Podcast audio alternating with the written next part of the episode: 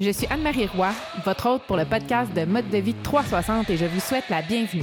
Je rencontre Laurie Savoie, professeure de yoga, qui de l'Amérique du Sud au Québec a amené sa formation jusqu'ici et nous parle de son approche simple, accessible et surtout sereine. Découvrez la force tranquille de Laurie Savoie.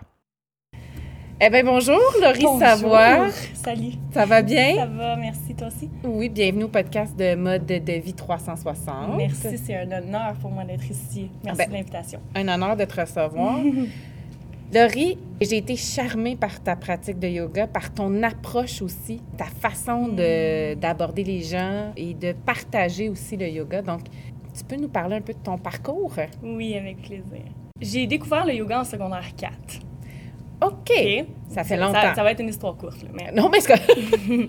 J'étais une adolescente qui cherchait beaucoup, puis Ouais. qui qui cherchait beaucoup. Donc, j'étais assez rebelle, j'étais pas nécessairement gentille. C- C'était lourd. Puis, en secondaire 4, première journée d'école, dans le cours d'éthique et religion, une professeure, première journée d'école, est assise sur son pupitre, les jambes croisées, en indien, elle médite, les yeux fermés. Puis nous, en secondaire 4, on rentre dans la classe puis on se demande « What's up? Qu'est-ce qui se passe? Ben oui, c'est ça de l'ordinaire. curiosité Bien sûr. qu'on est tout en silence, on trouve ça bizarre. Puis pour amener le silence dans la classe, elle a commencé avec un grand home. C'est encore plus bizarre. Après ça, elle a débarqué de son pupitre, elle était nu-pied, elle était trop cool, elle avait du poil en dessous du bras, elle était hot, c'était une hippie. Puis elle a dessiné un gros yin-yang sur le tableau, puis elle s'est mise à parler de ça, puis tout de suite, j'étais... Je, je, je capotais. C'est comme si...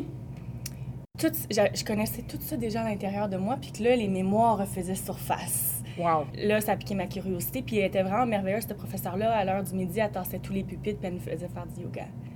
Donc, ça n'a pas été long que j'ai commencé à pratiquer plus, euh, je dirais même quotidiennement. Presque à tous les jours, j'allais dans un studio. Puis j'avais toujours fait de la danse, donc j'avais déjà une belle euh, connaissance de mon corps, mais ça m'a permis d'aller plus en profondeur là-dedans, puis apprendre à me connaître, Mm. puis à adoucir un peu la jeune Laurie que j'étais. Oui. Donc, je me sens vraiment en gratitude d'avoir eu cette femme-là, cette professeure-là dans ma vie pour me présenter au yoga ou me permettre d'entrer dans ce monde-là à un si jeune âge. Oui. Donc, c'est sûr qu'un de mes rêves, là, en ce moment, ce serait d'enseigner dans les, les écoles secondaires, un jour. Parce Le que yoga. c'est un âge crucial.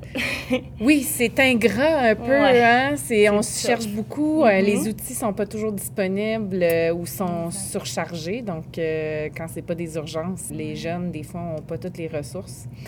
Et dis-moi, le yoga que tu pratiques, c'est quel type de yoga? J'enseigne beaucoup de sortes de yoga. J'enseigne le vinyasa yoga, hatha yoga, yin yoga. Si quelqu'un me demande de faire un power flow yoga, un core yoga, je vais le faire. C'est sûr que c'est pas ma pratique préférée, mais je me sens à l'aise à l'enseigner. Je suis aussi une professeure de méditation. Puis Le yoga des- et la méditation, c'est très lié. Ouais, 100 Le yoga, c'est une méditation Mm. en mouvement. Ouais. C'est comme ça que, que euh, je le décris. Ouais, fait que j'enseigne beaucoup, beaucoup de sortes de yoga. OK, c'est quoi les. Répète-moi Ouais, donc les sortes de. différences, ouais. Puis les différences, Ouais. qu'est-ce qui se passe dans les différents yogas? là? Comme le vinyasa, il est très connu. Oui, le vinyasa est connu. Le vinyasa, c'est un enchaînement de postures euh, très fluide. Fait qu'il y a toujours un flot de mouvement qui se passe. Puis le vinyasa, c'est... Si vous avez déjà fait du yoga, là, c'est du chien tête baissée à la planche, descendre, monter, soit dans le cobra ou le chien tête levée, puis retourner dans le chien tête baissée. Ça, c'est un vinyasa. Fait que dans une pratique de vinyasa, on a ces- ce- cette transition de mouvement-là, souvent, souvent dans une pratique. OK. C'est accessible à tous, mais c'est plus rapide. Puis je pense que ça peut être un petit peu plus agréable lorsqu'on a déjà fait du yoga ou on a déjà une petite base. OK. Mais si vous n'en avez jamais fait, c'est cool de venir quand même. C'est un peu le plus traditionnel qu'on voit le plus souvent? ou- Oui, celle-là, puis le hatha yoga. OK. Le hatha yoga, ça ressemble beaucoup au vinyasa, c'est juste que tu n'as pas le flow que je viens de mentionner, qu'on appelle le vinyasa. OK. Tu peux l'avoir des fois, mais de manière très douce puis modifiée. Mais c'est pas à chaque comme Enchaînement de hanche, mouvements. c'est ça. OK. Le hatha, c'est plus de posture à posture. Toujours travailler ça, pratiquer ça lors de ralentir, Oui. mais aussi trouver un équilibre entre euh, l'action du quotidien puis ben, le- le- de la douceur du yin, en fait. Et d'être capable de s'arrêter, Oui. même aussi au quotidien, puis de dire, ben qu'est-ce que je fais? Ben, je peux rien faire aussi. Mhm, C'est ça. Puis rien faire, c'est sacré, c'est important. Il Mm. faudrait le faire plus souvent. Rien faire. Rien faire. J'ai comme l'impression qu'il y a une partie des gens qui sont capables de rien faire. Ou peut-être trop, puis il y a une autre partie qui n'est pas du tout capable et qui culpabilise quand ils ne font rien. Ouais, mais c'est là que ça vient l'importance de l'équilibre Ouais. entre le yin et le yang. Mm. L'énergie active, l'énergie euh, passive. Et dans ta pratique de yoga, quel est le, le premier conseil que tu donnes à tes élèves? D'écouter son corps, Mm. OK. 100 Quand on n'est pas capable d'écouter notre corps. ben tu, tu pratiques à écouter ton corps. Mhm. Très Parce que ça vient pas tout de suite. C'est une pratique comme une autre. Fait que tu viens faire un cours, un autre cours. Moi, je dis toujours cinq cours. Donne-toi cinq cours pour vraiment comprendre ce qui peut se passer dans ton corps, dans ton esprit quand tu pratiques le yoga. Qu'est-ce qui se passe quand les gens découvrent? Ouf. Quand on réussit à plonger dans vraiment la profondeur du yoga, il y a deux options. Soit que tu tripes bien raide, puis que tu as envie de foncer vers le challenge, de plonger vers ton intérieur, parce que c'est pas facile. là. Non, on va se le dire, c'est pas facile. Puis où tu fais comme wow, c'est trop intense pour moi, puis je m'en vais, puis le monde arrête. C'est souvent ça que je vois. OK. Ouais.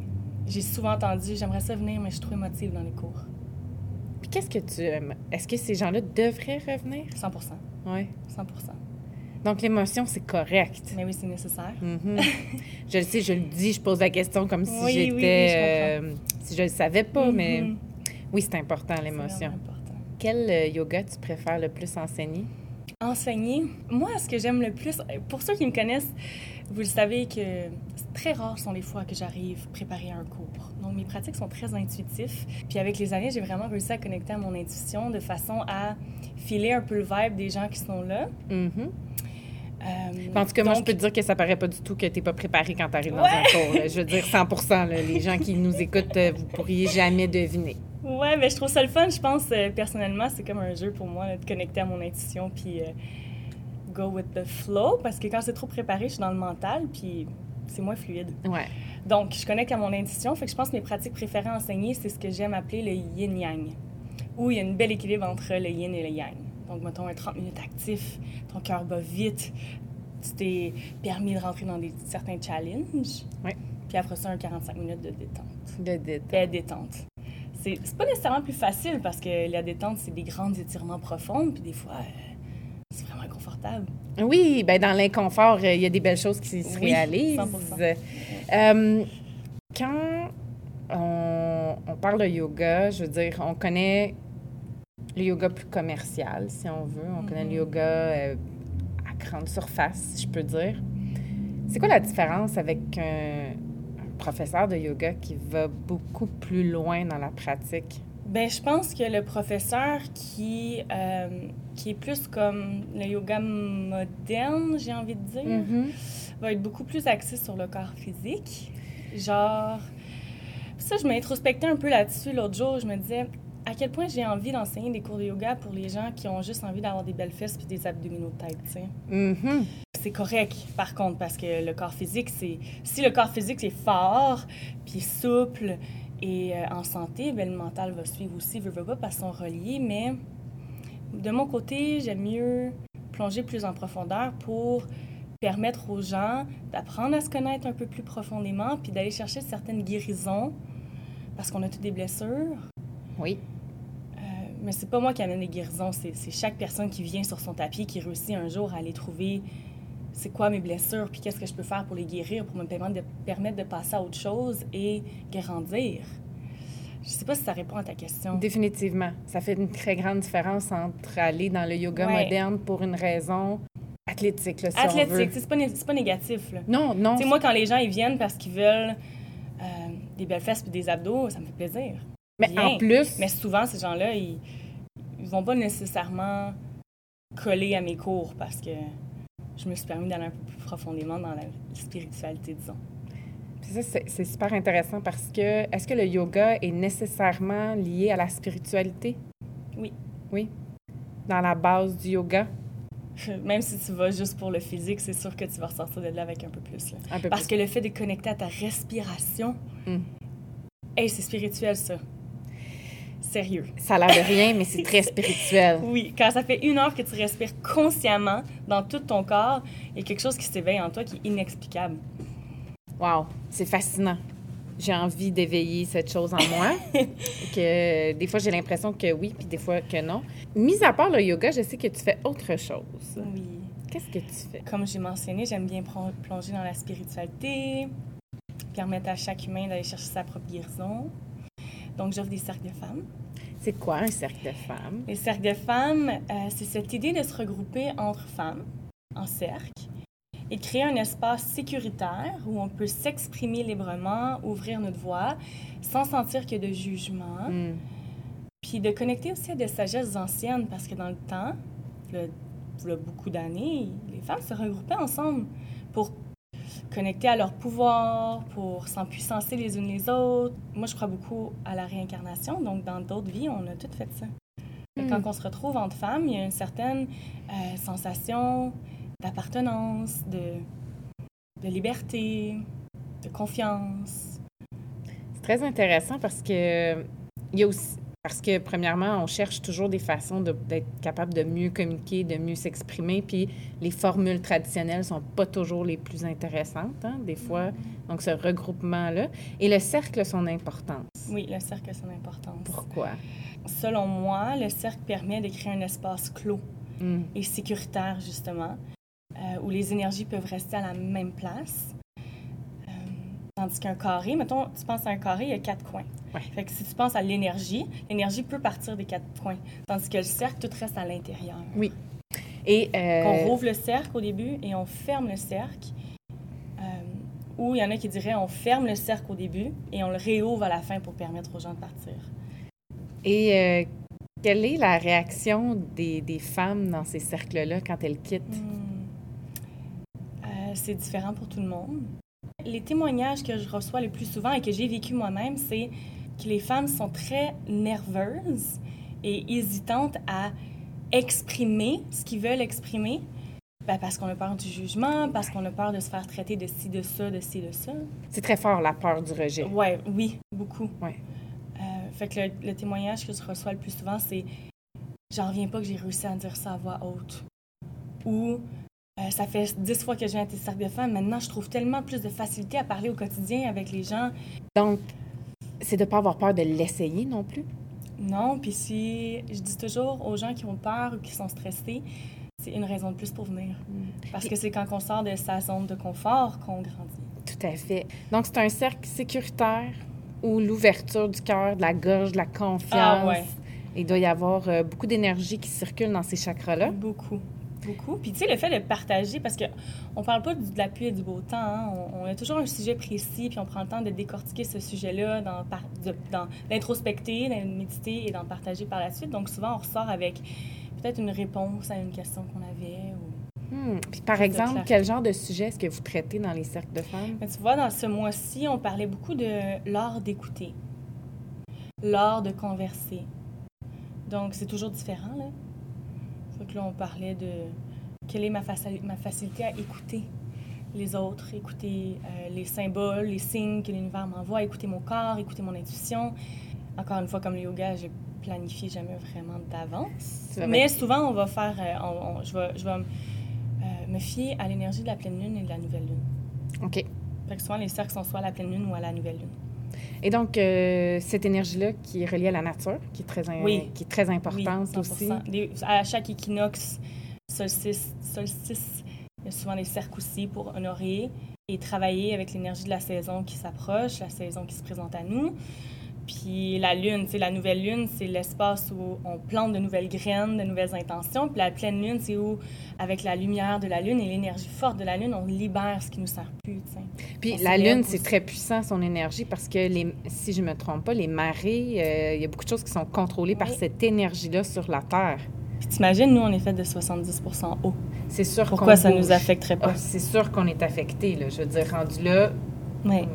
Sceptique, soyez confondus. Je pense que c'est ma phrase préférée dans ce podcast. Mais euh, pour quelqu'un qui n'est pas initié, par exemple, au cercle de femmes ou qui n'est pas initié au yoga, à cette spiritualité-là, euh, quel est ton premier conseil pour s'ouvrir à cette euh, pratique-là? Est-ce que le yoga transforme les gens? Le yoga apporte beaucoup d'outils pour aider à la transformation. OK. La transformation vient de soi. Mhm. Et ultimement, c'est quoi ta mission quand, dans ta pratique de yoga des cercles de femmes? Qu'est-ce qui t'allume dans tout ça? Hmm. Moi, j'étais une personne très stressée, très anxieuse. Je le suis encore aujourd'hui, mais avec les outils du yoga, je réussis à gérer ça un peu mieux. Donc, je pense que si je prends mon expérience de comment j'ai pu être dans le passé, puis de voir où je suis rendue aujourd'hui, je pense que c'est un peu ça mon but de d'aider les gens ou d'apporter les outils nécessaires aux gens pour trouver plus de calme, pour sortir du mental et reconnecter à l'intuition et au corps. Euh, parce que l'intuition, c'est fort. Mm. Même le plus sceptique peut pas dénier le fait qu'un jour dans sa vie, il a déjà dit Je savais. Je savais. Ah oh, oui, l'intuition, là, c'est très puissant. Ouais. Puis c'est difficile. Quand on est très intuitif, parfois, c'est difficile de, de prendre l'inverse. Puis quand on n'est pas du tout intuitif, ça va être difficile d'aller balancer avec le reste. Donc, comment, Comment trouver l'équilibre? Comment trouver l'équilibre, encore une fois? Ouais. Donc, transformer les gens, les aider avec des outils pour leurs propres blessures, comme tu disais Ouais, tantôt. propre guérison. Dans toute ta pratique, quelle a été la, la chose la plus merveilleuse qui est arrivée? Oh, wow. Si je repense à en 2015, quand j'ai fait ma formation yoga au Pérou, je me souviens la première fois que j'ai dû me présenter, parler devant un groupe de gens. On était 25. J'étais tellement stressée. J'étais peut-être la 15e à passer, puis j'ai pas écouté un mot de ce que les gens avant moi disaient parce que j'étais trop concentrée sur ce que j'allais dire. Et quand j'ai finalement réussi à le dire, j'ai oublié ce que j'ai dit. Puis je me suis dit, oh non, non, j'aime pas ça. Qu'est-ce que je peux faire pour guérir ça? Parce que là, il y avait une blessure à quelque part là-dedans. Mhm. Mais on dit just practice and the rest will come. Fait que je me suis pas trop acharnée à ça. J'ai continué à pratiquer, à pratiquer, à pratiquer pour un jour faire ce que je fais là. Fait que je pense que l'affaire la plus merveilleuse, c'est cette leçon-là de ce qui semble impossible aujourd'hui Mm. sera très possible demain. Même peut-être facile. C'est des mots de sage. C'est une grande sagesse. Donc, euh, tout le monde peut commencer quelque part puis se rendre où ils veulent aller, Oui. En autant qu'ils se rendent conscients Mhm. de ce qui s'est passé puis qu'ils prennent le choix aussi d'y aller. Comme tu disais tantôt, ça part de soi. Mhm. Parce que la personne sur son tapis, c'est elle qui va faire le travail. Oui, exact. Puis tu sais, quand je suis sortie de cette formation-là, c'est un mois intensif. Puis tout le long, je chialais, là. Je voulais pas méditer, je voulais pas pratiquer, je, vou- je comprenais rien, je ne tentais pas. J'avais juste envie de revenir à la maison voir mon chum. Wow! Fait que là, je me disais, je me disais, OK, mais j'apprends rien. Qu'est-ce que je fais ici? Puis c'est quand je suis revenue ici que tous les apprentissages ont rentré. Fait que des fois, on vit quelque chose. Mettons, tu vas à une pratique de yoga, puis tu te dis, pourquoi je suis ici? Tu penses qu'il n'y a rien qui se passe, mais il y a bien des choses qui se passent. Puis au pire, ça plante des petites graines dans, ton- dans ta tête ou, euh, ou tu vas loger ça dans un comme tiroir dans ta tête, j'aime appeler. Puis le- la journée où tu vas l'avoir besoin, ce tiroir-là va s'ouvrir, puis tu vas l'avoir. Wow! C'est une question que je veux dire? totalement 100 Donc, parfois, on se rend pas compte nécessairement des apprentissages où on, on peut pas concevoir que ce qu'on est en train de vivre nous- va nous amener plus loin plus tard. Exact. Mais toute expérience est bonne à- pour grandir, Mhm. puis peu importe sa nature positive, négative ou neutre, J'aime pas ça dire positive négative. Je pense que. toute expérience Ouais. confondue. En fait, on lui donne la connotation qu'on veut lui donner. Ouais, mettons, moi, j'aime bien dire les expériences plaisantes et les expériences inconfortables. Ouais. Parce que positif, négatif, c'est comment je veux pas de négatif. Tu peux pas pas avoir. Non, non, c'est impossible. Tu sais, fait que d'apprendre à travailler avec autant le, le confort que l'inconfort. Oui, puis après ça, c'est de voir comment travailler la situation pour l'amener d'un point de vue confortable, Ouais. si on veut. Ouais. Tu sais, de trouver euh, la solution, hein, de ne pas broyer du noir. Mhm. J'ai quelques questions en rafale pour toi, Laurie. Oui. OK. Ton go-to déjeuner quand tu es pressé? Un bagel. Un bagel. Ouais. Tu me fais une face de genre, c'est pas bon, mais non. C'est pas bon, là, mais un bagel. Un bagel. Euh, la première chose que tu fais le matin en te levant? Euh, en me levant, c'est sûr que je passe au moins une heure dans mon lit à juste apprécier la fraîcheur de mes draps, puis coller mon chien. Oh, Mais quand je me lève, première chose que je fais, euh, je vais dans la salle de bain, je me lave la face. Ah ouais. Je me frotte des fois de la glace en entour des yeux. Je me crème le visage, j'utilise mon gua sha pour masser mon visage. Je peux passer un bon 40 minutes dans la salle de bain. Un rituel pour toi, à toi de toi. Oui. Ah, ça, c'est magnifique. Ta couleur préférée? Blanc. Blanc. Est-ce que tu as un surnom? Oh, j'en ai tellement des surnoms, puis je les aime tellement. J'ai un ami qui me. Ça fait au moins cinq ans qu'il m'appelle Glory ou Oh. Glow. Puis j'aime vraiment ça. Puis euh, les enfants d'une de mes meilleures amies m'appellent Lune. Oh. Puis fait que la majorité de mes amis euh, dans ce cercle-là m'appellent Lune. Je trippe. Je pense que j'aurais aimé que ma mère m'appelle Lune. Ouais. Ben, c'est une belle énergie, la lune. Oui. Vraiment. Je te laisse le mot de la fin, Laurie. Qu'est-ce que tu aimerais partager? Est-ce qu'il y a une citation, une phrase, euh, un partage que tu aimerais faire? J'ai envie d'inviter les gens à être vraiment alertes de leur cycle Hmm. et d'honorer leur cycle. Comme on honore le cycle de la nature au Québec, d'honorer autant leur partie plus sombre et plus froide comme l'hiver, d'honorer leur partie plus chaude et plus amusante comme l'été. Donc, le cycle, c'est super intéressant. Est-ce que tu as Ouais. envie qu'on en parle un peu, du cycle? Euh, oui, on peut en parler un petit peu. Euh, en tant que femme, avec le cycle menstruel, Mhm. On vit, euh, moi je le vois comme quatre phases dans le mois. Puis euh, chaque phase pourrait correspondre à une saison. Donc, quand on est menstrué, c'est l'hiver. Donc, c'est un bon temps pour s'encrocronner, introspecter, prendre le temps ralentir. Quand on sort de cette phase-là et qu'on rentre dans la pré-ovulation, on a comme envie de ressortir vers le monde, puis avoir du plaisir, puis être plus spontané, puis commencer à parler de nos projets, par exemple. Après, c'est quand l'ovulation arrive, c'est l'été, qu'on a envie de célébrer, on a envie de concrétiser nos projets, on a envie d'être dans l'action. Puis après ça, quand l'ovulation passe et on arrive dans le prémenstruel, c'est l'automne. Mm. Fait qu'il faut laisser mourir, comme on laisse les, les plantes et les arbres mourir. Il Ouais. faut laisser cette énergie-là retomber. Donc, d'être à l'écoute ouais. Ben, les hommes aussi, ils passent à travers des phases. C'est juste que je trouve que c'est facile pour la femme de- d'essayer de, comprendre son propre cycle à travers le cycle menstruel. Euh, oui, définitivement. Puis c'est quelque chose aussi, c'est encore une autre chose sur laquelle on n'est pas très connecté. Ah. Puis qu'il y a beaucoup de. Je rêve qu'on apprenne ça à l'école. Ah, mon Dieu, si on pouvait apprendre aussi à l'école aux enfants comment fonctionne leur cerveau, comment respirer, leur cycle, euh, on aurait euh, des gens euh, Mhm. beaucoup moins stressés, probablement. Ou avec beaucoup plus d'outils, du moins. Oui. Là, tu as mentionné, c'est ça, de, de- de se respecter dans ces phases-là, de s'écouter, puis de ne pas y aller à l'inverse, de ne pas Ouais. travailler à l'encontre de son corps dans ces moments-là. Puis de laisser monter ce qui doit monter en Mm. tout temps. C'est ça, j'ai envie de dire. Honorer vos cycles. Honorez vos cycles. Ce sera le mot de la fin, Laurie. C'est un immense plaisir de t'avoir reçu Merci aujourd'hui. tellement. Merci à toi. On va partager toutes les informations pour te trouver, te suivre.